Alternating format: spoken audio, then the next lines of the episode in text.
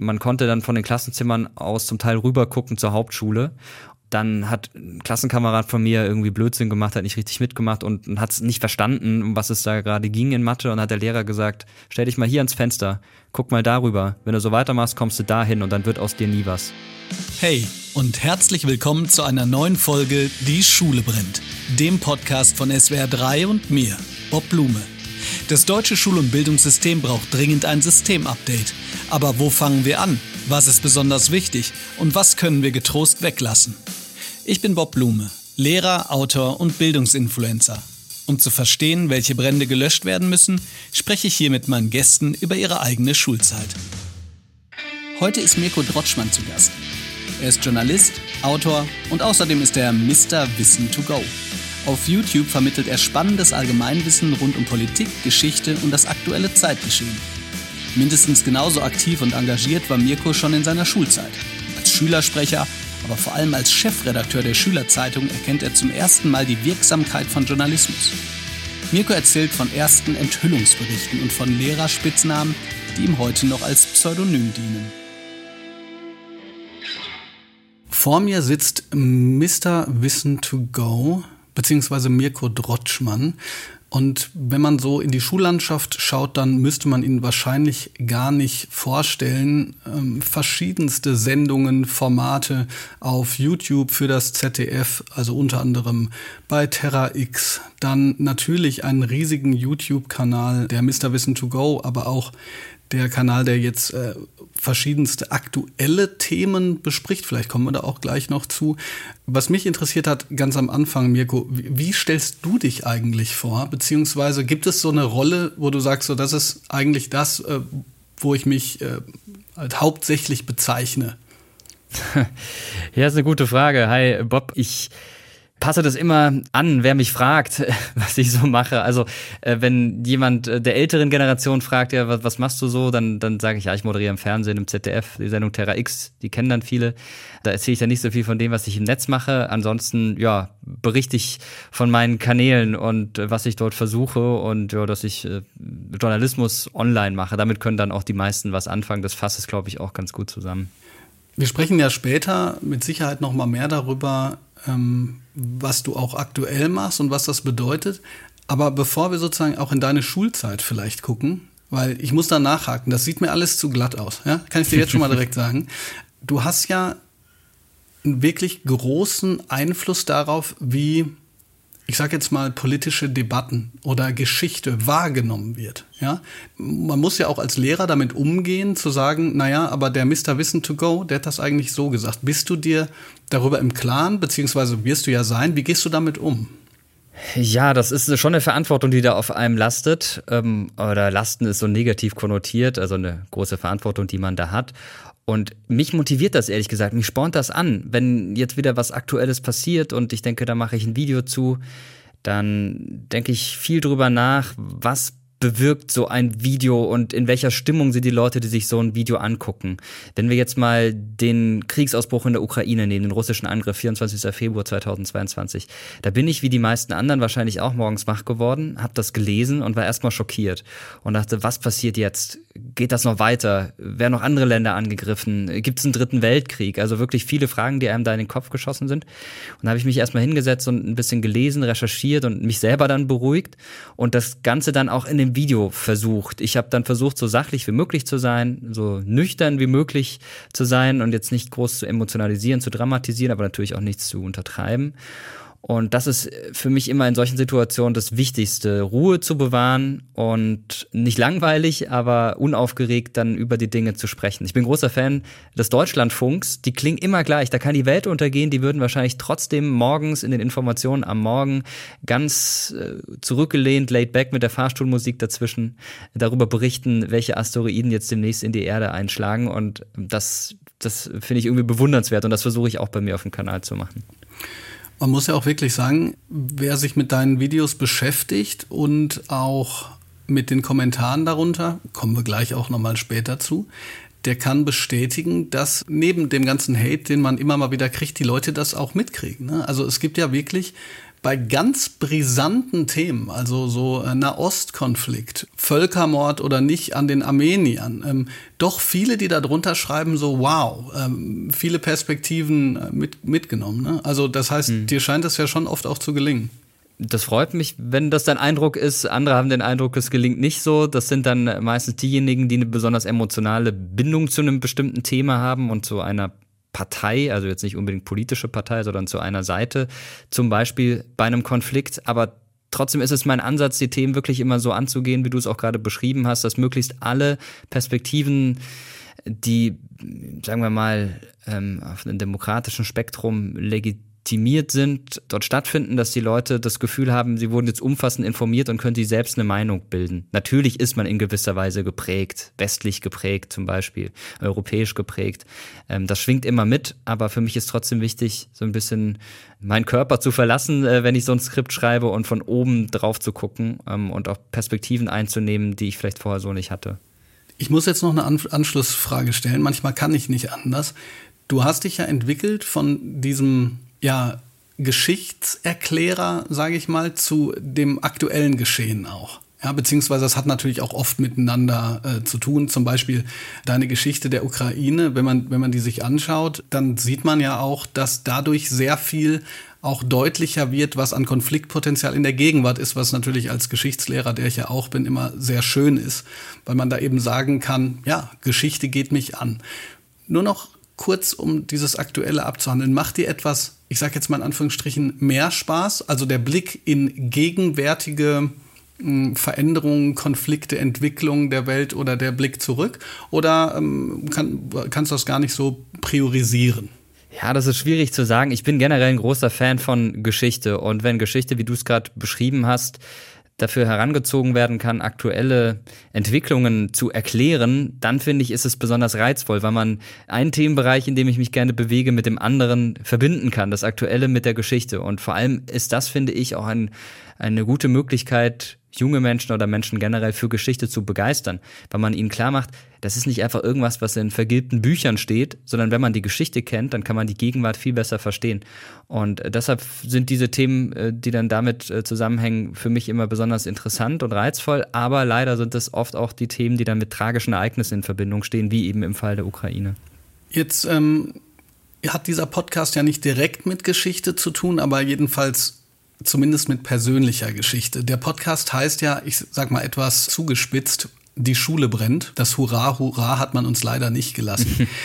Wenn man sich so ein bisschen anschaut, wie du oder welche Situation du in der Schule, ich sage jetzt mal so vom ersten Lesen hattest, ja, also Chefredakteur der Schülerzeitung, Schülersprecher, Jugendgemeinderat, Abi von 1,6, dann kann man das Gefühl haben, bei dir hat überhaupt nichts gebrannt. Das lief alles super glatt. Ist das so gewesen? Bei uns in der Schule hat das mal vermeintlich gebrannt, im wörtlichen Sinne. Es gab immer regelmäßig, wie glaube ich, an jeder Schule diese äh, Feuerwarnübungen, vielleicht so alle ein, zwei Jahre. Ich glaube, die müssen eigentlich jedes Jahr stattfinden. Nein, war vielleicht auch so.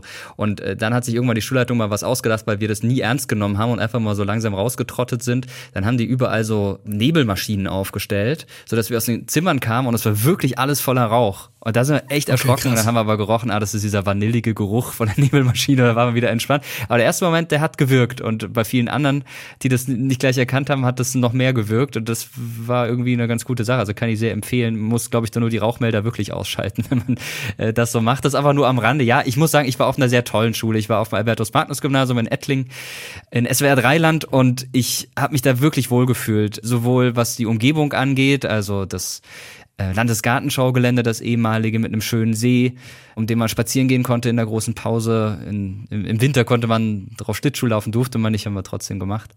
Die Lehrer waren größtenteils wirklich toll und war ein schönes Umfeld. Ich habe auch heute noch viele Freunde aus dieser Zeit. Also ähm, da hat's wirklich nicht wirklich gebrannt. Also zumindest aus meiner Sicht äh, war auch die Schulgemeinschaft toll. Naja, ich meine, ähm, man, man muss ja sozusagen auch, auch diese Seite sehen. Das ist ja großartig, wenn das, wenn das auch so funktioniert. Nimm uns mal mit. Wie sah bei dir so ein ganz normaler Schulalltag aus? Also nehmen wir mal vom Aufwachen, also ganz kurz, Aufwachen als Stichwort. Äh, bist du sofort aus den Federn gekommen? Bis hin zu, was hast du als erstes gemacht? Kannst du dich, kannst du sozusagen da die Bilder noch so ein bisschen äh, wieder aufkommen lassen? Ja, so aus den Federn gekommen bin ich nicht immer ganz einfach. Allerdings kann ich das heute gar nicht begreifen, wie ich es geschafft habe, irgendwie bis zwei Uhr, drei Uhr nachts zu feiern und dann morgens um sechs wieder aufzustehen. Aber irgendwie, äh, wenn man jung ist, dann gelingt es. Äh, später dann nicht mehr so ganz. Äh, wir waren zum Teil zweimal die Woche irgendwie abends in Karlsruhe feiern und haben zur ersten Stunde irgendwie eine Mathe-Klausur geschrieben. Das ging.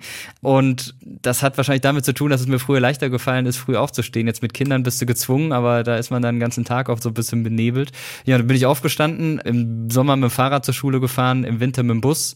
Später dann auch öfter mal mit dem Auto, als ich dann den Führerschein hatte. Das war dann so im letzten Schuljahr. Oh, ganz mieser Flex, ey. Da kann man richtig. Okay. Ja. ja, ich hatte zwar wirklich kein, ähm, kein Auto, mit dem man wirklich flexen konnte. Das war so ein alter Opel Kadett mit vier Gang, aber ah, Hauptsache ein Auto. Nix. Ich hatte das einen Opel 2er, es macht nichts. In dem Alter ist es auch echt egal, Hauptsache du bist irgendwie mobil.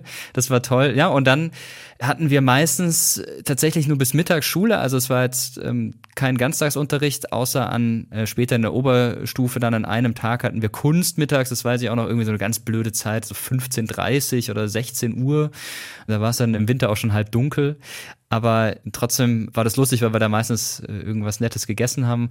Da kam es ja auch nicht so sehr drauf an, dass man da äh, perfekte Noten abgeliefert hat in Kunst, aber hat trotzdem Spaß gemacht. Und dann, ähm, ich glaube, Sport hatten wir mal noch an einem anderen Nachmittag, also jetzt auch nicht so ein Fach, für das man sich extrem reinhängen soll. Ich rede mich hier gerade, glaube ich, im Kopf und Kragen. Natürlich ist Sport auch ein wichtiges Fach, aber. Noch nicht. Äh, ich sag dir, ich sag dir Bescheid. Ich sag dir Bescheid. Also, okay, sehr gut. Äh, bis jetzt also, erkenne ich kein Shitstorm-Potenzial, muss ich ehrlich okay. sagen.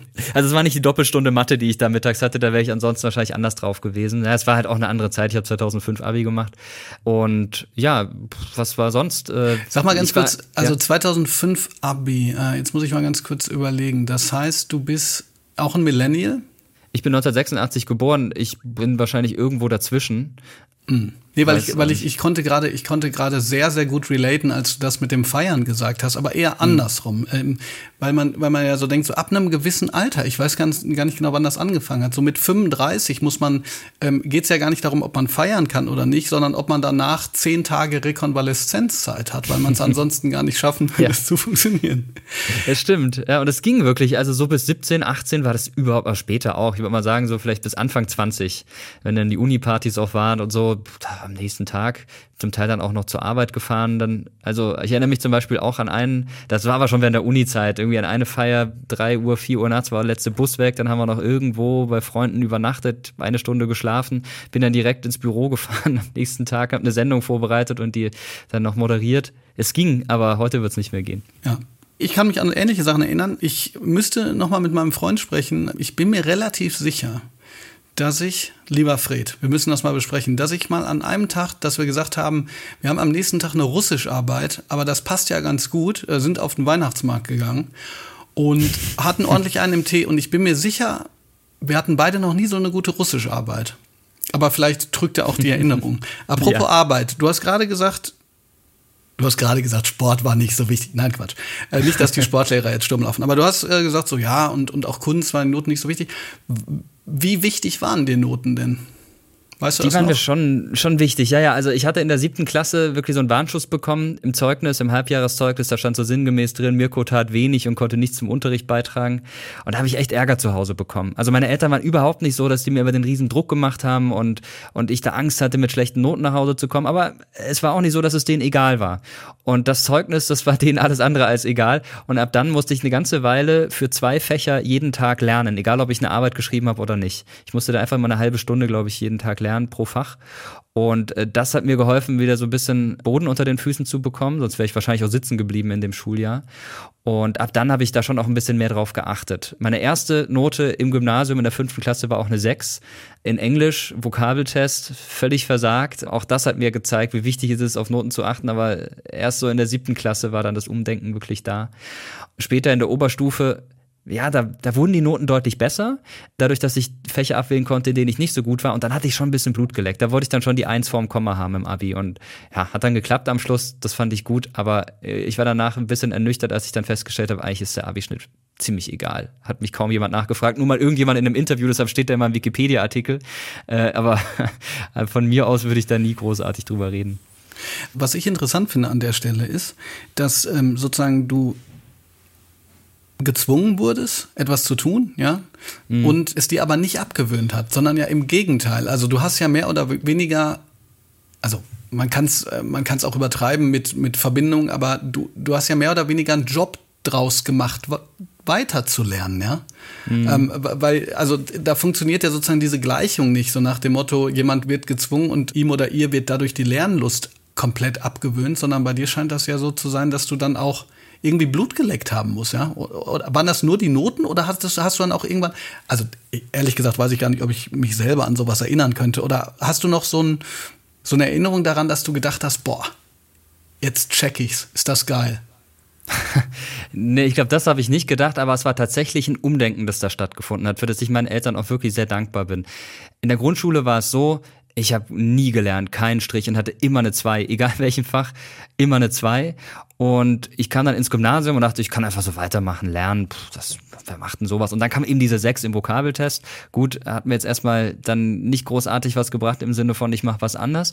Aber als ich dann in der siebten Klasse lernen musste und ich gemerkt habe, ich werde dadurch ja tatsächlich besser und es bringt mir was zu lernen und vor allen Dingen äh, erspart es mir Stress und, und auch Arbeit kurz vor so einer Klausur, mich da noch hinzusetzen. Wenn ich irgendwie zwei Wochen vorher angefangen habe, dann bin ich entspannter. Das war dann schon, ja, eine Erkenntnis, die mir dann auch später weitergeholfen hat. Auch dieses frühzeitig anfangen zu lernen, das ist ja der Klassiker, dass man dann am Abend vor der Arbeit noch da sitzt. Heißt nicht, dass ich das nach der siebten Klasse nicht mehr so gemacht hätte, aber ähm, in den Fächern, also in den Hauptfächern insbesondere, die, die sehr wichtig waren, da habe ich mit ein bisschen mehr Vorlauf äh, gelernt und das hat sich dann auch ausgezahlt.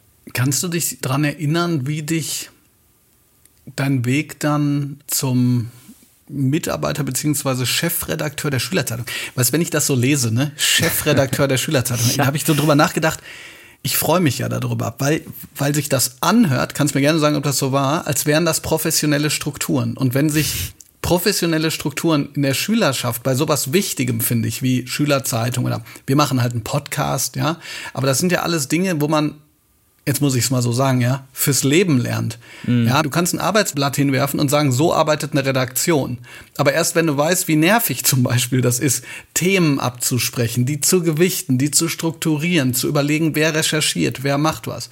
Das würde ich sagen, das ist so Lernen durch Erfahrung. Deshalb finde ich sowas so wichtig. Aber jedenfalls war das so. Also erstens Chef, gab es auch einen stellvertretenden Chefredakteur und weißt du noch, wie der Weg dich dahin geführt hat? Einen Stellvertreter gab es nicht, wir waren einfach zu dritt in der Chefredaktion äh, und haben Geil. da jetzt keine Rangfolge unter uns ausgemacht. Und ja, das klingt jetzt alles sehr professionell, aber es ging da schon drunter und drüber. Äh, teilweise hatten wir einen Tag vor Druck noch keine fertige äh, Datei und dann musste da nochmal dran rumgeschraubt werden und äh, Veröffentlichungstermine nach hinten geschoben. Aber, aber selbst gemacht.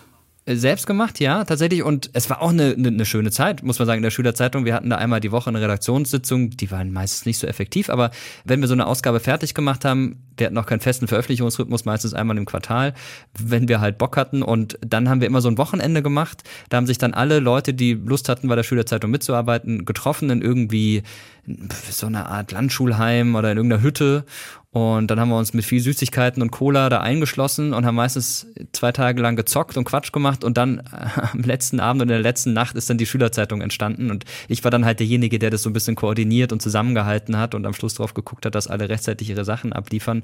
Und habe auch äh, hier und da was geschrieben. Und das hat mir schon, ja, du hast so recht, äh, geholfen, so ein bisschen Einblick zu bekommen in Arbeitswelten und was es bedeutet, Dinge zu organisieren und eine Verantwortung auch zu übernehmen. Auch für Leute. Da waren ja auch Fünfklässler dabei, da waren keine Eltern dabei, keine keine Lehrer.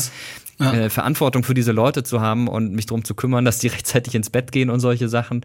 Das ist, glaube ich, eine Erfahrung, die viele machen, die auch so in der Jugendarbeit unterwegs sind. Also Natürlich war es ein bisschen Journalismus, aber es war vor allen Dingen Jugendarbeit, die man da gemacht hat. Und es hat auch Spaß gemacht. Weißt du noch, wie du da hingekommen bist?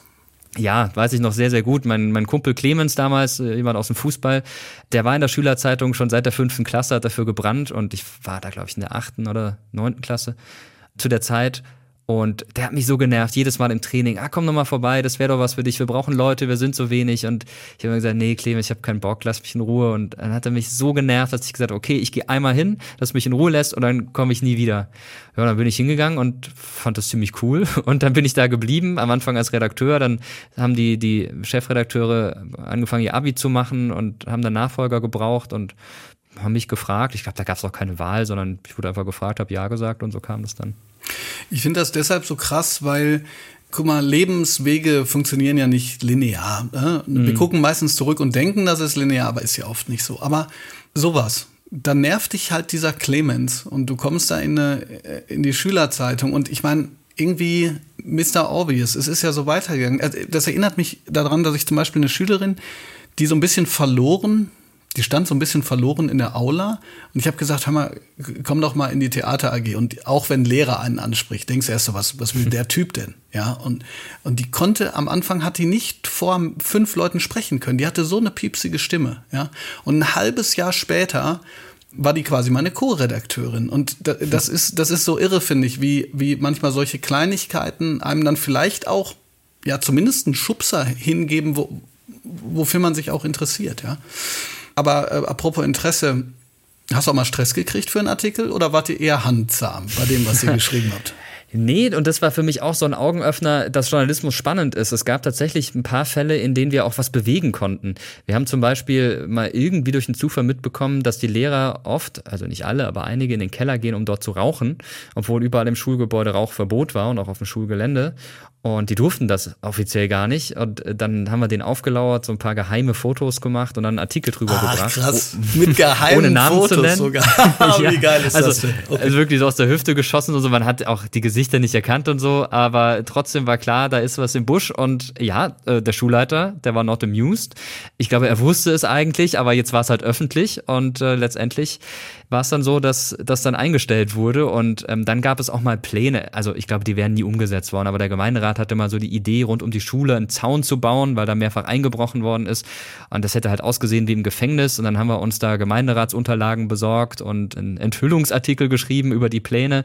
Dann gab es einen großen Protest in der Schülerschaft und letztendlich wurde das nicht gemacht. Aber ich glaube, das lag nicht an unserem Artikel. Also das wäre sowieso nicht gemacht worden. Aber auch da hat man gemerkt, irgendwie, wir machen diesen Artikel und und dann bewegt sich was. Mein erster Artikel war so ein Test unseres neuen Kaffeeautomatens in der Aula. Und äh, auch da hat sich dann was getan, weil wir ein Getränk sehr schlecht bewertet hatten. Dann wurde das aus dem Programm genommen. Und irgendwie waren das für mich so Momente, in denen ich gemerkt habe, cool, du kannst ja wirklich mit äh, einem Artikel was erreichen, was bewegen und Leute informieren. Und da habe ich dann schon Blut geleckt. Ich finde das deshalb so wichtig. Also, weil du von Dingen sprichst, Blutlecken, Neugierde, das ja zumindest aus meiner Erfahrung mit dem, was, was Schülerinnen und Schüler so schreiben und auch Lehrkräfte, die, die sich sozusagen vom System so ein bisschen eingeengt fühlen, ähm, wo die oft so darauf hinweisen, ja, dass es an Selbstwirksamkeit fehlt. Und das ist ja im Grunde die Definition von Selbstwirksamkeit. Ja, man macht was, das einem Spaß macht, in deinem Fall, und, und das hat auch noch einen Effekt auf andere. Also großartig. Mhm. Kommen wir zu, zunächst mal kurz zu den Kategorien. Die Schultoilette. Welche Erinnerungen poppen da auf? ja, man hat sofort den Geruch in der Nase, ganz klar. Ich glaube, den kennt jeder, der mal auf einer Schultoilette war. Erinnerung äh, poppt auch auf, äh, dahingehend, dass wir eigentlich nie Handtücher hatten, mit denen man sich die Hände abtrocknen konnte, weil die irgendwie immer gerade gewaschen wurden und nicht da waren. Das Wasser war natürlich auch kalt, logischerweise gab es kein warmes Wasser, war irgendwie immer eklig, meistens auch keine Seife. Also all die Klassiker, die man zu Schultoiletten kennt. Aber ich glaube, äh, wenn ich, ich habe jetzt in der Zeit nach meiner Schulzeit war ich an vielen Schulen, habe viele Schultoiletten gesehen und wenn ich das so vergleiche, hat es uns dann doch noch relativ gut erwischt. Vor allem in der Oberstufe, da hat man dann so einen Bereich, der vor allem für uns Ältere war und der wurde etwas besser zurückgelassen als der von den Jüngeren. Alles bloß kein Unterricht.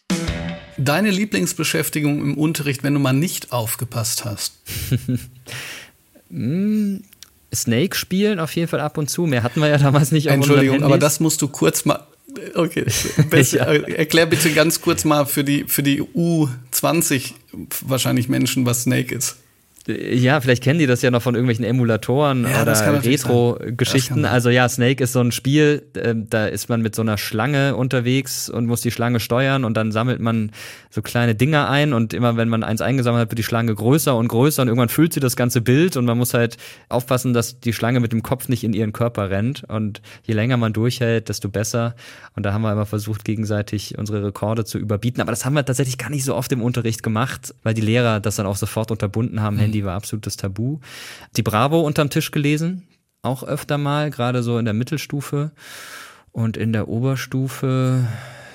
Hm, ja, mal Sag so mir ganz kurz mal, welches Handy du hattest. Ich hatte verschiedene 3310. Ah, Klassiker. Ja, ich, hatte, ich hatte das 6410, das habe ich irgendwann mal an einem See gefunden. Ich bin mir relativ sicher, wenn ich es wiederfinden würde, hätte es noch Akku. Ja, absolut. Das stimmt, ja, das war ja der Vorteil. Du konntest die Dinger irgendwie drei Wochen laufen lassen und hatte immer noch Akku, aber meistens hat man sie auch kaum benutzt, außer für Snake spielen und SMS schicken. Deine Nummer 1 Ausrede. Ich bin mir gar nicht sicher, ob du überhaupt jemals deine Hausaufgaben nicht hattest, nach dem, was du so gesagt hast. Naja, da muss ich mal klarstellen, ich war kein Streber tatsächlich. Also auch wenn es vielleicht so gewirkt hat und er hat da so gelernt und äh, war in der Schülerzeitung oder Schülersprecher, ich, mir ist es auch nicht zugeflogen. Ich musste wirklich viel machen für meine Noten. Für, meinen, für mein Mathe-Abi habe ich zwei Jahre lang Mathe-Nachhilfe gehabt und für das Abi generell habe ich, glaube ich, zwei Monate lang gelernt und mich eingeschlossen, so die letzten zwei, drei Wochen nicht mehr aus dem Haus gegangen. Andere haben das, glaube ich, ein bisschen lockerer genommen und ähnliche Noten gehabt. Also so einfach war es für mich nicht. Hausaufgaben habe ich oft gemacht, nicht immer, immer wieder auch abgeschrieben. Wenn ich sie nicht hatte, hatte ich immer eine gute Ausrede. Ähm, gerade als ich dann Schülersprecher oder auch Mittelstufensprecher war, habe ich dann gesagt, ich muss mal kurz raus, was mit der Schulleitung klären oder so und bin dann rausgegangen. Das war auch eine Sache, die ich vor allem in der Oberstufe öfter gemacht habe. Wir haben dann immer irgendeine Ankündigung gehabt, Faschingsfeier oder sonst was. Dann sind wir als Schülersprecherteam von Klassenzimmer zu Klassenzimmer gegangen. Dadurch habe ich ein bisschen Unterricht verpasst und wenn ich mal irgendwo keine Hausaufgaben hatte, habe ich dann zufälligerweise in dieser Stunde dann so eine wichtige Ankündigung machen müssen. Nicht schlecht, nicht schlecht. Bester Lehrerinnenspruch. Ja, ich kann mich an einen unguten Spruch auf jeden Fall erinnern, der ist mir total haften geblieben und der steht für vieles, äh, was falsch läuft bei uns im Bildungssystem. Wir hatten einen Mathelehrer, da äh, war bei uns äh, an der Schule noch eine Hauptschule mit drin. Es war früher so ein Schulzentrum, Hauptrealschule, Gymnasium. Irgendwann war da nur Realschule und Gymnasium. Und man konnte dann von den Klassenzimmern aus zum Teil rüber gucken zur Hauptschule. Und dann hat ein Klassenkamerad von mir irgendwie Blödsinn gemacht, hat nicht richtig mitgemacht und hat es nicht verstanden, um was es da gerade ging in Mathe. Und hat der Lehrer gesagt, stell dich mal hier ans Fenster, guck mal darüber. Wenn du so weitermachst, kommst du dahin und dann wird aus dir nie was also fand ich damals schon krass und aus heutiger Sicht, ich würde gern, wenn ich diesen Lehrer treffe, ihn nochmal drauf ansprechen. Ich denke, es ist ihm heute unangenehm, dass er das damals gesagt hat, aber das sagt so viel aus über unser elitäres Denken, darüber, dass wir, ja, wie wir in der Gesellschaft mit Leuten umgehen, die vielleicht ähm, in der Bildung nicht ganz schnell mitkommen, äh, die abgehängt sind und wie elitär wir uns verhalten und dass einem das schon eingeimpft wird in der fünften Klasse, äh, das fand ich wirklich schlimm. Aber jetzt habe ich vorhin gesagt, dass ich gute Lehrer hatte. Das hatte ich tatsächlich auch. Der Lehrer, der war eher so mittelmäßig. Ich erinnere mich auch äh, noch an einen Deutschlehrer, der diverse Sprüche geklopft hat. Wir hatten in der Schülerzeitung auch immer wieder so Lehrerzitate. Also unter der Seite, noch eine Seite füllen mussten, weil der Platz nicht ganz aufging, haben wir dann so Lehrerzitate gehabt. Und der hat viele, viele coole Sprüche gehabt. Der ist kürzlich in Ruhestand gegangen. Ich war dann auch bei seiner Ruhestandsfeier dabei. Und der hat äh, mir mal den Spitznamen verpasst, Dr. Otschmann, wegen Drotschmann und steckt ja irgendwie am Anfang der Doktortitel mit drin. Äh, und äh, das nehme ich auch gerne jetzt noch hin und wieder mal als Pseudonym. War zwar kein Spruch, aber ein Name, den er mir verpasst Wunderbar. hat. Und er hat mir auch erklärt, woher mein Nachname kommt. Oder er hat es zumindest hergeleitet. Mhm. Äh, es kommt wahrscheinlich von Droschkenfahrer, also Kutschenfahrer. Ist ja so ein altes Wort. Drotschke hat man früher die Kutsche genannt und vermutlich waren meine Vorfahren Taxifahrer, Kutschenfahrer, was auch immer. Und so ähm, hat der sich das erklärt.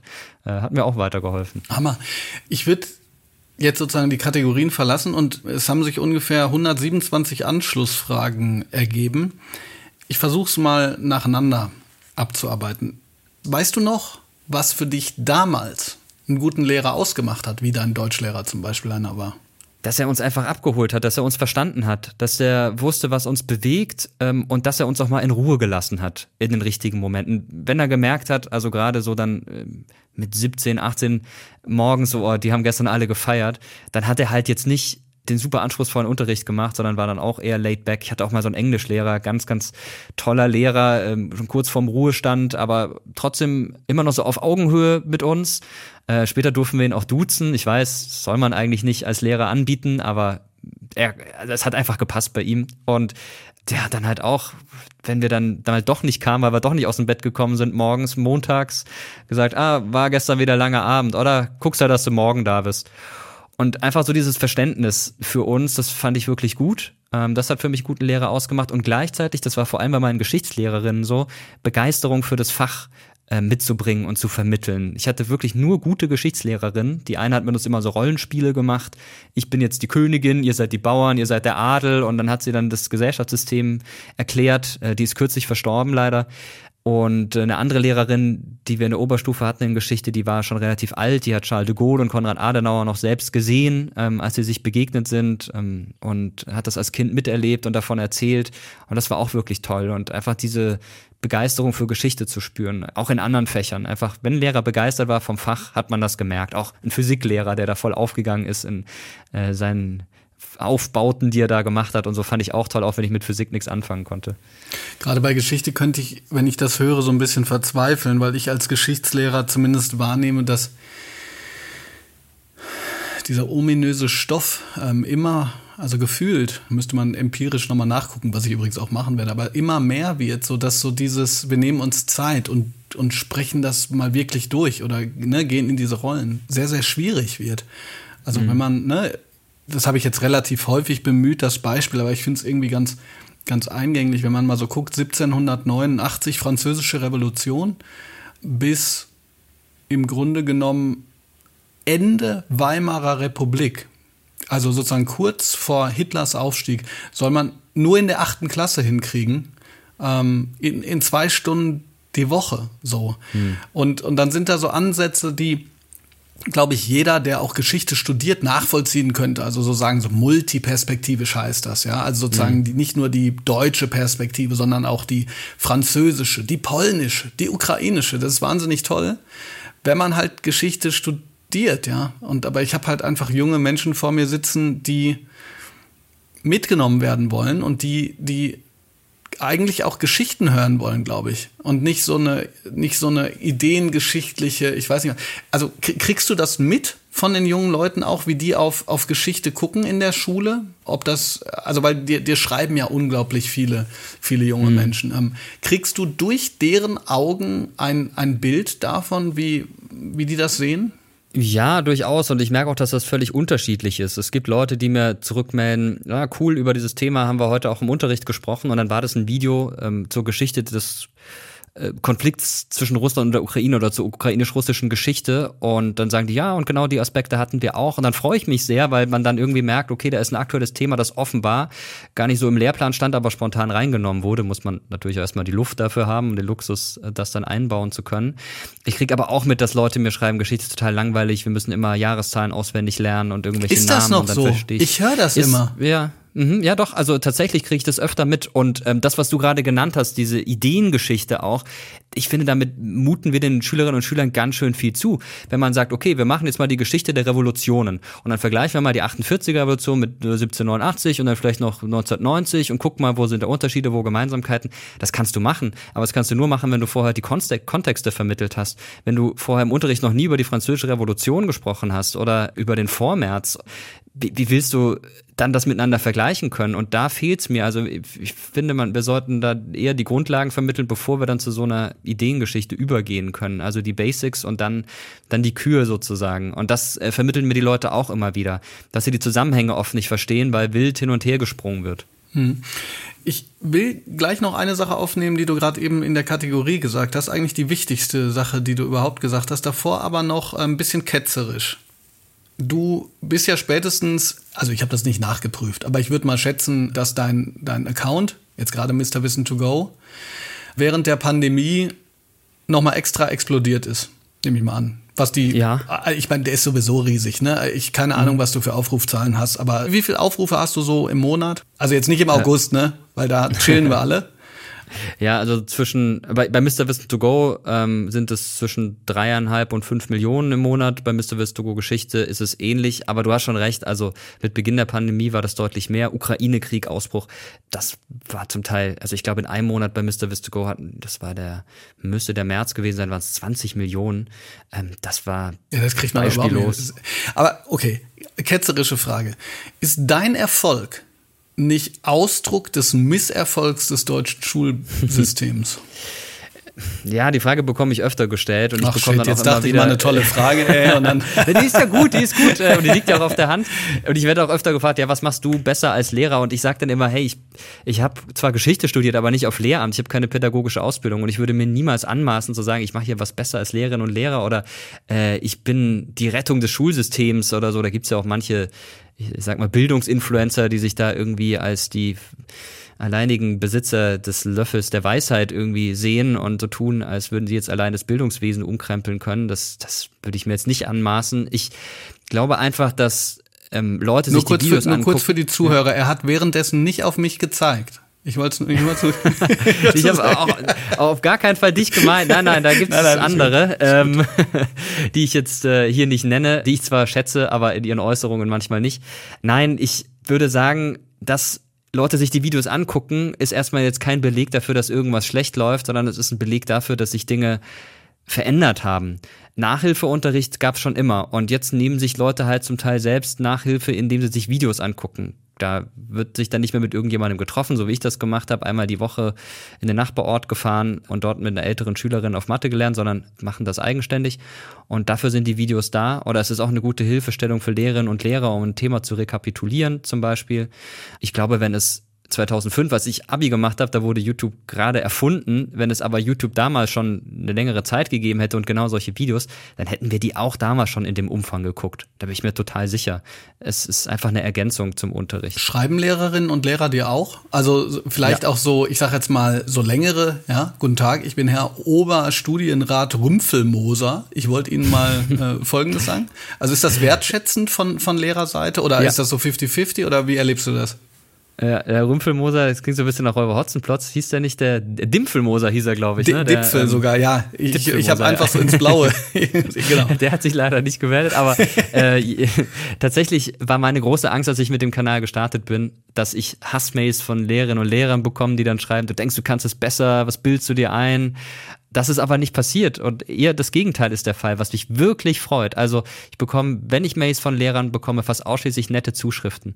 Komplimente, Einladungen in den Unterricht, auch mal vielleicht eine kritische Nachfrage, aber immer freundlich, immer sachlich. Und wenn ich Lehrern begegne, dann sind es auch immer sehr fruchtbare Gespräche und, und das ist ein toller Austausch. Und das freut mich wirklich sehr. Mich freut es auch sehr, wenn dann äh, manchmal Lehrer zu mir kommen und sagen, ja, ich gucke deine Videos schon lange, ich habe sie schon im Studium geguckt, jetzt bin ich Lehrer und bin ein bisschen durch die Videos auch zu dem Fach gekommen. Das finde ich total toll und das ist mehr, als ich mir jemals äh, erhofft hätte. Durch die Videos zum Fach gekommen, spricht ja wieder dafür, dass du auch Bildungsinfluencer bist, ne? Sag mal, kriegst, Ja, ja. Kriegst du auch Mit dem Wort, Nee, genau, nee, mit nein, dem Wort nein, habe ich nee, gar kein nee, Problem. Komm, also, alles, alles gut. Ich finde, ich finde, die äh, Influencer ist ja immer, hat so ein bisschen so einen komischen Sound. Nee, nee, ist, ist schon klar, so, so meine ich das auch gar nicht. Nur vorher noch eine Quatschfrage. Vielleicht auch nicht. Kriegst du auch unmoralische Angebote aus den Lehrerzimmern dieser Nation? Also was ich tatsächlich manchmal bekomme, sind Nachrichten von, von Schülern, gerade bei Instagram, die mir schreiben, ja, kannst du mal vielleicht eine Videobotschaft oder eine Sprachnachricht schicken für meine Lehrerin, die ist total verliebt in dich. Ich glaube, dass sich die Schüler das eher ausdenken und so herbeifantasieren. Aber, also aber das krieg, unmoralische aber das, Angebote krieg ich auch, da das habe ich sogar schon mal gemacht. Also verliebt haben sie nicht geschrieben, aber die gesagt, da würden wir, die Deutschlehrerin, die hatte irgendwie am nächsten Tag Geburtstag und dann sollte ich ihr irgendwie so eine Geburtstagnachricht aufsprechen. Ja, das habe ich auch wirklich schon oft gemacht, gerade erst gestern wieder oder vorgestern und mache ich auch gerne. Aber dass die dann halt dann sowas dazu schreiben und manchmal antworten die dann auch, wenn ich dann, dann die Nachricht geschickt habe, ja, wir haben es ihr vorgespielt, als sie so rot geworden und so. Ich glaube, die Leute interpretieren Ja, da halt klar. auch viel rein. Wir dachten auch immer, dass unsere Lehrer alle ineinander verliebt sind und so. So war es aber natürlich nicht. Jetzt kommen wir eigentlich zu der aus meiner Sicht wichtigsten Frage. Du hast einen sehr langen Vortrag mal auch gehalten über die sogenannte Generation Z und vor allen Dingen, was ich so mitgenommen habe, wie unterschiedlich die auch sind auf, auf der einen Seite. Also wir haben ganz, ganz unterschiedliche Jugendliche und mit unterschiedlich meine ich nicht nur, was die Interessenlagen angeht, sondern natürlich auch die soziale Herkunft. Gleichzeitig sagt so jemand wie ähm, Aladin Elmar Falani, dass die Schule eigentlich der einzige Ort ist, wo im Grunde genommen Chancengerechtigkeit überhaupt, wenn überhaupt, hergestellt werden könnte. Also sogar sechs Wochen Sommerferien machen sozusagen die Unterschiede wieder sehr viel größer. Klar, ne? Weil sozusagen die, das eine Milieu kann halt mit Mama und Papa, äh, weiß nicht, in, im Urlaub irgendwie ins Kolosseum gehen und, und das können andere halt eben nicht. Ähm, vielleicht eine aufgesplittete Frage. Erstens, was ist so dein Eindruck von, von ich, ich weiß, das ist wahnsinnig schwierig, aber ich sage es trotzdem, von den Jugendlichen, ihren Interessen und dem, wie sie so in der Schule sind. Und zweitens, Warum findest du das Bildungssystem, wie du es gerade eben gesagt hast, so unfair? Du hast gesagt, der Lehrer, der aus dem Fenster geguckt hat, der hat eigentlich genau das gemacht, was, äh, was zeigt, welches riesige Problem bei unserem Bildungssystem ist. Also, mhm. wie erlebst du die Jugend? Die, das ist schwierig. Wie gesagt, differenzier es mhm. gerne aus. Wie erlebst du die Jugend oder die verschiedenen Jugendlichen und wie müsste sich Schule denn ändern oder was ist das Problem an Schule für eben diese unterschiedlichen Jugendlichen? Ja, da könnte man wirklich sehr viel zu sagen. Zunächst mal zu dieser These, der würde ich nicht voll umfänglich zustimmen. Ein Sportverein ist auch ein Ort, an dem soziale Integration gelingen kann und auch gelingt in dem irgendwie der Vater sein Kind mit dem Porsche bringt und der andere zu Fuß, weil sie nicht mal ein Auto haben und trotzdem spielen die da zusammen Fußball und stehen am, am Spielfeldrand und verstehen sich und, und braten zusammen beim, beim, beim Sportfest eine Bratwurst. Also ich finde, das ist, ist auch noch ein oft unterschätztes Feld, aber wenn wir uns die Schule anschauen, das ist natürlich eine Riesenbaustelle. Das attestieren ja auch alle Studien zu diesem Thema Deutschland immer wieder, dass bei uns Bildungsgerechtigkeit einfach nicht vorhanden ist. Und ich merke das gerade, weil unsere große Tochter in die Schule gekommen ist das fängt ja schon in der ersten Klasse an. Da sind dann tausende Schulausflüge. Ich finde das ganz toll, dass die das machen, aber da musste dann direkt am ersten Elternabend 50 Euro in die Klassenkasse eingezahlt werden. Ist, ist ja alles, also ich finde das in Ordnung, aber diese 50 Euro hatte halt nicht jeder. Und nicht überall gibt es einen Förderverein, wie jetzt bei uns. Und da wird das ganz gut aufgefangen, aber das gibt's nicht an jeder Grundschule. Dann geht es weiter mit Schulmaterialien, allein schon der Schulranzen, da zahlst du ja unter Umständen hunderte von Euro für so einen guten Ranzen, der auch gut auf dem Rücken sitzt. Und das, das ist unglaublich. Die, die, kosten, ja. die kosten 300 Euro teilweise, die Dinger. Ja, und noch mehr. Dann brauchst du noch einen Sportbeutel, dann hier noch ein Mäppchen, dann die Stifte. Also das ist wirklich heftig. Und das können sich dann halt nicht alle leisten. Da fängt's an und, und geht dann später genauso weiter, ob das jetzt ums Landschulheim geht. Das ist ja auch ein Teil des Unterrichts, wenn auch da jetzt kein Inhalt vermittelt wird, aber es ist ganz wichtig für die Entwicklung der Schülerinnen und Schüler. Und Schulmaterialien sind ein Punkt, ähm, aber auch ganz banale Dinge. Wer kann sich beim Hausmeister in der großen Pause das Wurstbrötchen kaufen und wer nicht? Wer geht dann hungrig aus der Pause raus? Äh, oder wer kommt dann später mit dem Auto in die Schule und wer muss laufen oder mit dem Fahrrad fahren oder so? Das sind alles so Punkte, die da mit reinspielen. Und in der Pandemie hat sich das wie mit einem Brennglas nochmal gezeigt. Da sind dann Leute zum Teil zu Hause gesessen in einem Zimmer, das sie sich mit zwei Geschwistern teilen müssen und sollten dann da Homeschooling machen. Wie soll denn das funktionieren? Und da sind viele nochmal zusätzlich abgehängt worden und wir haben die Chance, finde ich, verpasst, daran anzuknüpfen. Wir müssten Unmengen an Geld investieren in Schulsozialarbeit in kleinere Klassen, in individuellere Betreuung, gerade an den, ich mag das Wort eigentlich nicht, aber fällt nichts anderes ein, Brennpunktschulen. Ich weiß, es ist schon stellenweise passiert, aber diese sozialen Aspekte werden, finde ich, immer noch zu sehr außer Acht gelassen. Mein Vorschlag wäre, dass wir den Solidaritätsbeitrag, den es ja immer noch gibt, zum Beispiel auf Kapitalerträge muss der geleistet werden, dass der umgewidmet wird und nicht mehr in irgendwelche Infrastrukturprojekte oder so gesteckt werden kann, sondern ausschließlich in den Bereich Bildung oder von mir aus noch spezifischer in Bildungsgerechtigkeit. Das fände ich mal ein sehr wichtiges und gutes Signal. Und da könnte man so viel mitmachen. Und Schulsozialarbeit ist für mich ein, einer der Punkte, die man da anpacken sollte. Ich bin hundertprozentig bei dir. Ähm, eine Kleinigkeit nur, die These meinte, glaube ich, nicht Integration, da würde ich dir absolut recht geben, auch wenn es jetzt mhm. gar nicht meine These ist, sondern da ging es sozusagen um, um Lernen als Möglichkeit, sozusagen seine Kompetenzen zu erweitern weil manche das auch, ich sage jetzt mal im Urlaub machen und so weiter, oder oder die Eltern halt auch daneben sitzen, ja, während während jemand, der, wo die Eltern zum Beispiel gar nicht da sind und auch nicht daneben sitzen können, äh, vielleicht dem kleinen mhm. Bruder helfen müssen, also andere Dinge machen ähm, mhm. müssen und einfach gar nicht die Chance haben. Ansonsten gebe ich dir recht. Übrigens, was die Vereine angeht, das wäre ja auch eine interessante äh, Geschichte, nochmal darüber nachzudenken, wie man da eine Anbindung ähm, erzeugen mhm. könnte. In Amerika ist das ja beispielsweise so, dass es gibt ja gar keine Vereine, zumindest habe ich das jetzt anekdotische Evidenz äh, selber so erlebt, dass man halt direkt innerhalb der Schule dann in den, die Schule ist sozusagen der Verein. Was ich wirklich wichtig finde, wie du es gerade gesagt hast, dass das Geld dahin geleitet wird, was ich mich immer frage. Also, was ich weiß ist, wir haben vor allen Dingen zu wenig Geld im Grundschulbereich. Weil hier ja auch das Fundament gelegt wird dafür, dass Schülerinnen und Schüler hinterher Sachen aufnehmen können. Was ich nur nicht kapiere, ehrlich gesagt, Mirko, ich, ich weiß nicht, im europäischen Vergleich sind wir gar nicht so weit unten, wie man immer meint. Also ich frage mich immer, wo ist bitte das Problem? Aber ich glaube, das können wir in dem Gespräch jetzt auch nicht ganz äh, lösen. Ne? Also alleine zu fragen, wo wäre denn ein Punkt, an dem man ansetzen könnte? Du hast gerade Sozial Schulsozialarbeit gesagt. Mhm. Ähm, Finde ich eine wahnsinnig schwierige Sache. Ja, auf jeden Fall. Es, äh, man muss ja auch erstmal die Leute finden, die dann sowas machen könnten. Aber ich fände, es wäre ein Ansatz und das zweite, das ist so mein, mein Lieblingsthema, das ich immer mantraartig vor mir hertrage, wenn mich jemand fragt, was sollte man denn generell an unserem Schulsystem ändern? Ich finde, wir sollten mehr auf die Begabung Einzelner schauen und die Leute in dem fördern, was sie gut können. Zum Beispiel schon nach der siebten, achten Klasse Zweige einrichten, in denen sich die Leute spezialisieren können. Man weiß, glaube ich, schon in der achten Klasse, ob man gut in Mathe ist oder nicht oder in Deutsch oder in einem anderen Fach und kann sich dann entscheiden für einen naturwissenschaftlichen Zweig oder einen sprachlichen Zweig, in dem die Fächer, in denen man gut ist, besonders intensiv stattfinden und andere dann nur in so einer Art Grundbildung, dass man das wichtige Wissen hat und alles andere dann ausgeklammert wird. Ich finde, mir hat so die Augen geöffnet, als ich nach der elften Klasse Physik, Chemie, Französisch abwählen konnte, die Fächer, in denen ich schlecht war und bei denen ich auch schon zwei Jahre vorher wusste, damit will ich niemals in meinem Leben was machen und plötzlich plötzlich hat sich mein Abischnitt extrem verbessert. Auch nach der 11. wäre ich fast sitzen geblieben wegen Französisch und Mathe.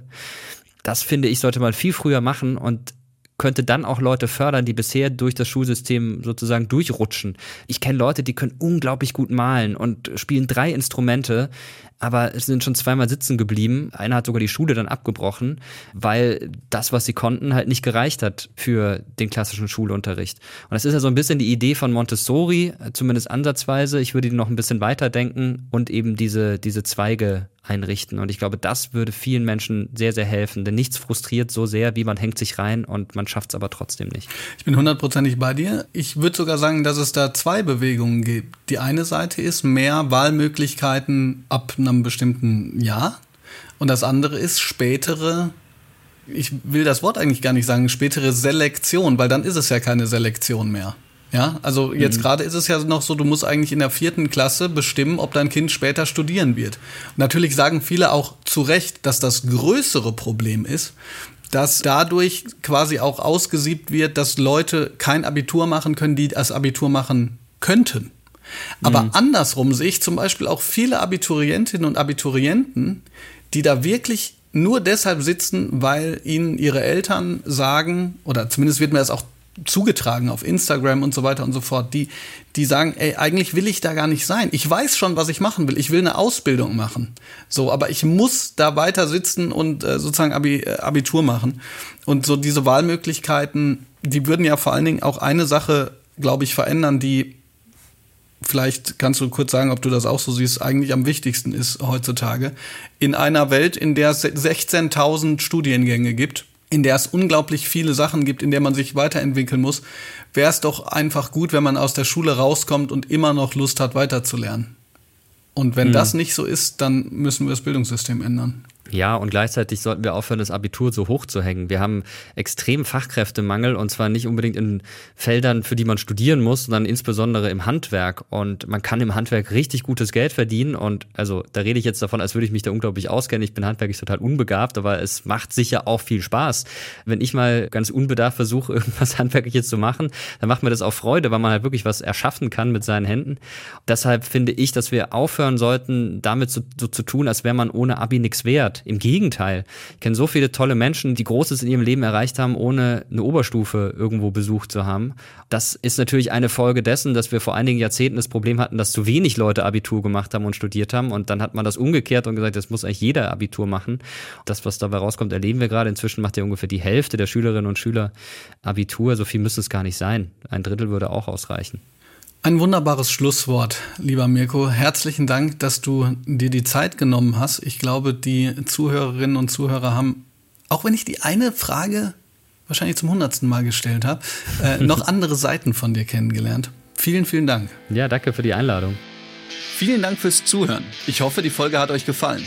Weiter diskutieren könnt ihr auf meinem Instagram-Kanal @netzlehrer oder auf Twitter @blume_bock.